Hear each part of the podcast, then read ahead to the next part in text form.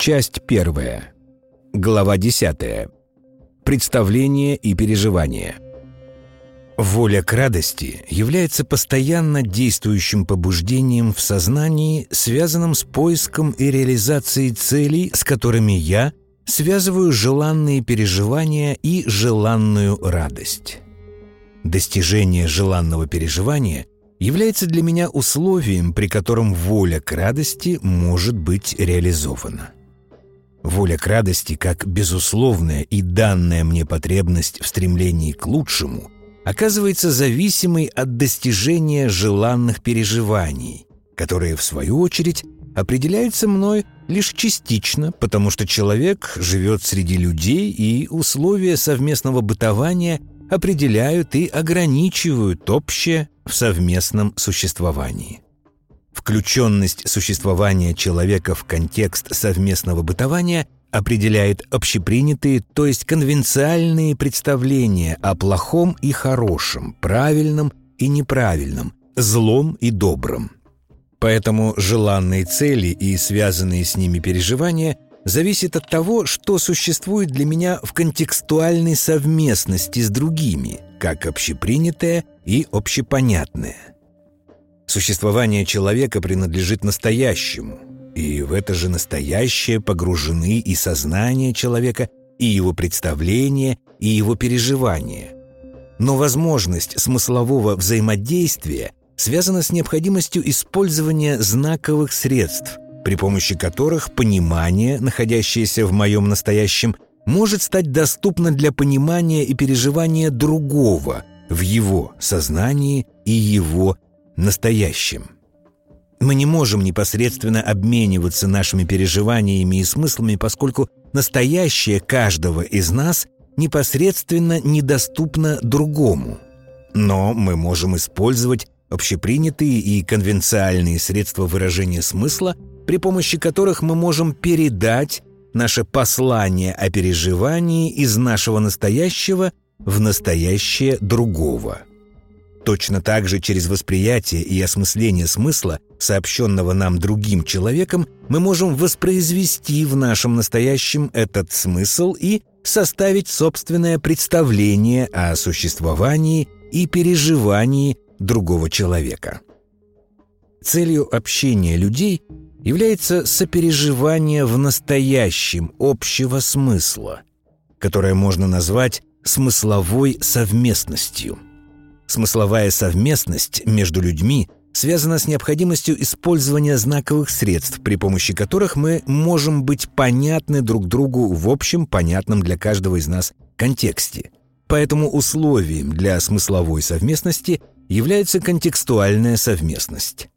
Понимание можно определить как адекватный перенос моего переживания, которое есть только в моем настоящем, в настоящее другого – о возникновении смысловой совместности или о достижении взаимного понимания можно говорить, если мое переживание, принадлежащее только моему настоящему, может быть воспроизведено в настоящем, которое принадлежит существованию другого.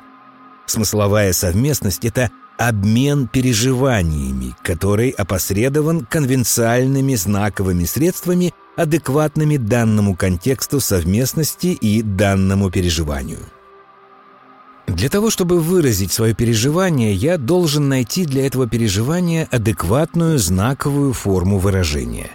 Иначе говоря, для того, чтобы сделать свое переживание понятным для другого, я должен, во-первых, представлять себе, как это можно выразить, и, во-вторых, выразить его адекватно конвенциальными средствами, уместными в данном контексте – Таким образом, возможность выражения моего переживания связана с необходимостью существования в моем сознании представления о моем переживании, которое я могу понятно выразить при помощи общепонятных средств знакового выражения. Смысловая совместность возможна при условии, что в моем настоящем существует переживание и представление об этом переживании, которое я могу выразить понятно для другого – Стараясь выразить свое переживание, я выражаю не само переживание, но мое представление об этом переживании. Конвенциальные средства выражения смысла ограничивают возможности формирования моего представления и ограничивают возможности выражения моего переживания. Это означает, в свою очередь, что если у меня есть переживание, для представления о котором я не могу найти адекватных и конвенциально понятных средств выражения, то мое переживание не может стать предметом смысловой совместности. Например, в среде убежденных атеистов я не могу выразить свое переживание, связанное с пониманием вечности. В этой совместности, хвалы Создателю, что все-таки одно из многих и поэтому не единственный, не существует знаковых средств и понятий для адекватного представления моего переживания. Именно невозможность выразить свое понимание из-за недостаточности знаковых средств приводит к тому, что гениальность и помешательство часто рассматриваются как понятия близкие. Использование гением новых знаковых средств очень схоже с выражением бреда. Но разница между гениальностью и безумием в том и заключается, что гениальность создает новые знаковые средства и понятия, которые со временем могут стать общеупотребительными и будут иметь конвенциальный смысл, а безумие конвенциально отражается лишь в истории болезни, которая имеет смысл только в контексте психиатрии. Гениальность – это возможность создавать новые конвенциальные средства для выражения глубоко личных переживаний, для которых существующие современные средства выражения недостаточны. При этом не важно, в чем гениальность проявлена, или в каком контексте потребность выразить личные переживания требует от человека создания новых средств выражения. Это может быть и наука, и искусство, и любая деятельность человека. Гений опережает свое время в том смысле, что создает средства для выражения личных переживаний, для которых нет ни адекватных общих представлений, непонятно сформулированного общего отношения. В сознании человека присутствует одновременно и само переживание, и представление об этом переживании. Но отношение к представлению или переживанию – это тоже переживание. Поэтому в переживании себя всегда присутствуют два момента – это переживание существования и переживание представления об этом существовании. Даже если некоторые переживания по каким-то причинам я не хочу превращать в предмет смысловой совместности, в моем сознании все равно будет присутствовать и представление об этом переживании, и переживание этого представления. Если вернуться к понятию воли к радости, то можно сказать, что сознанию – присуща радость существования себя и радость представления о существовании себя. При этом очевидно, что радость существования и радость представления о существовании, во-первых, влияют друг на друга, а во-вторых, имеют разную природу. Переживание представления всегда связано с присутствием третьих лиц. Если я стараюсь выразить свое переживание собеседнику, то я вынужден исходить из общепринятых и конвенциальных понятий, понятных и для моего собеседника в том числе. Даже если я давно знаком с моим собеседником, вряд ли мне придет в голову изобретать для общения с ним особый язык, тем более что общается он не только со мной. Поэтому в моем представлении о моем переживании всегда присутствует мое представление о моих отношениях с третьими лицами – Мое представление о моих отношениях с другими позволяет мне выразить понятно мое представление о моем переживании. Я как бы мысленно сопоставляю свое представление о моем переживании с существующими для меня представлениями о других, что и позволяет мне превратить мое представление в понятное и знаково выразимое для моего собеседника сообщение – если я не могу представить себе, как другие представляют то, что я говорю, и как они представляют меня самого, то я не могу понять, понимают ли они меня. Представлении переживания происходит отчуждение моего переживания из моего настоящего. Я в моем сознании как бы ставлю себя на место одного из третьих лиц, то есть я представляю себя в качестве одного из наблюдателей за собой – для того, чтобы убедиться, что он, наблюдая за мной, представляет меня правильно по отношению и к моему переживанию, и к моему сообщению об этом переживании.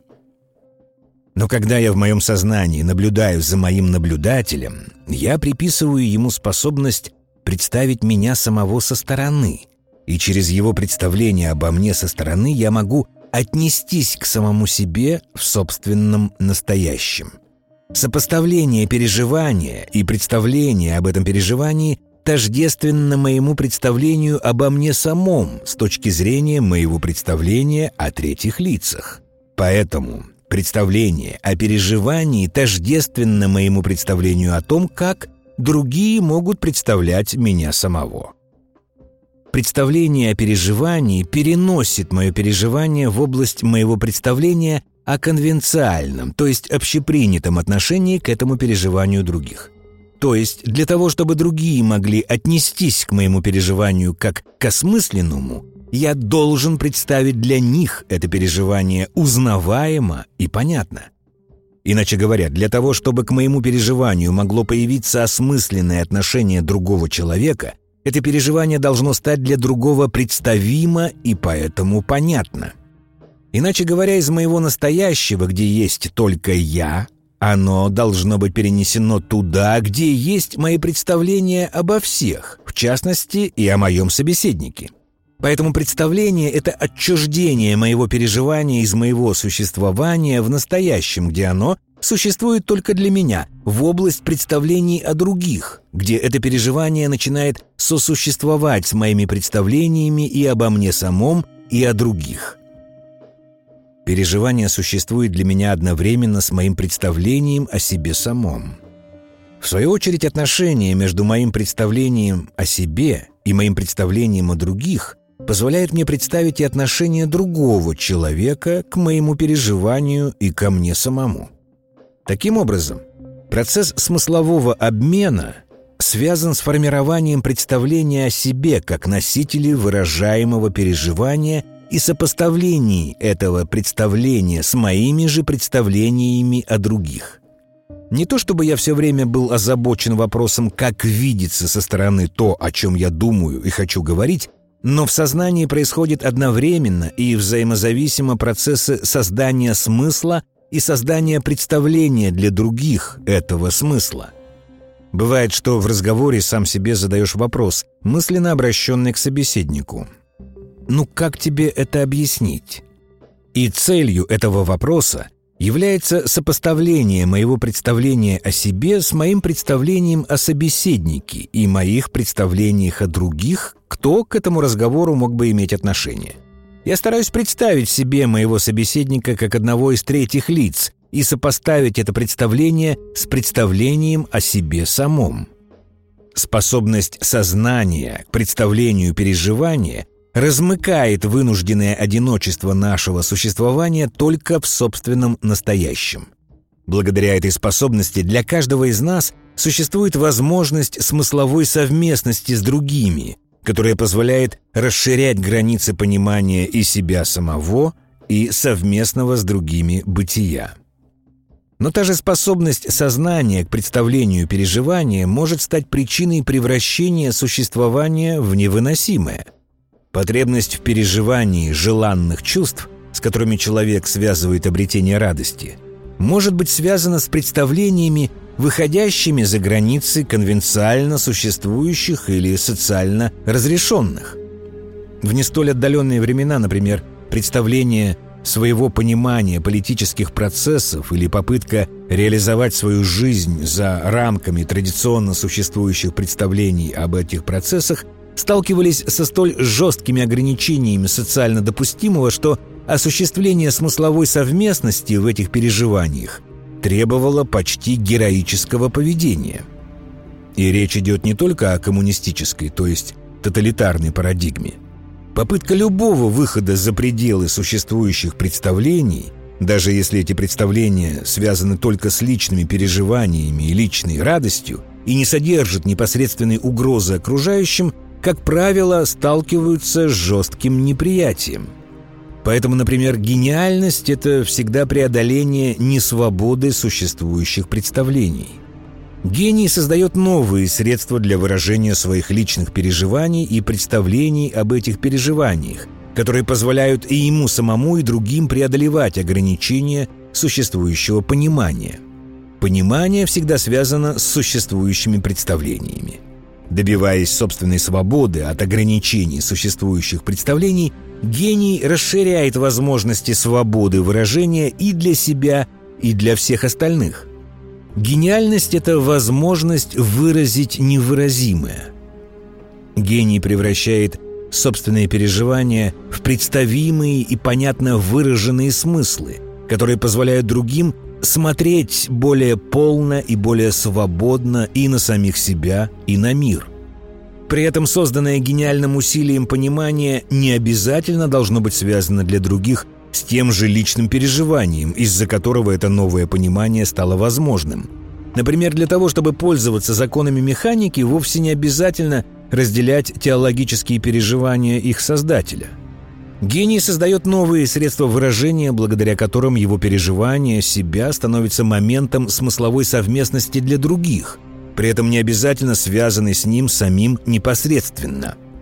Гений дарит другим новые возможности осуществления воли к радости в созданных им для себя самого и всех остальных новых смысловых совместностях – в осуществлении воли к радости человек постоянно испытывает давление со стороны конвенциально и прецедентно существующих представлений, которые ограничивают возможности его радости. Поэтому воля к радости связана не только с усилием для поиска того, что именно я хочу переживать, но и с усилиями, направленными на преодоление ограничений в моих представлениях о себе самом и о других – Возможность преодоления ограничивающих представлений является условием достижения желанного переживания и желанной радости. В связи с этим основной вопрос личного существования «что я делаю здесь и сейчас и какая мне от этого радость» может быть сформулирован так – дает ли мне представление о себе право на радость от достижения желанного переживания? Или Достаточно ли я свободен от своих представлений о себе и о других для того, чтобы радоваться самому себе и желанному для себя?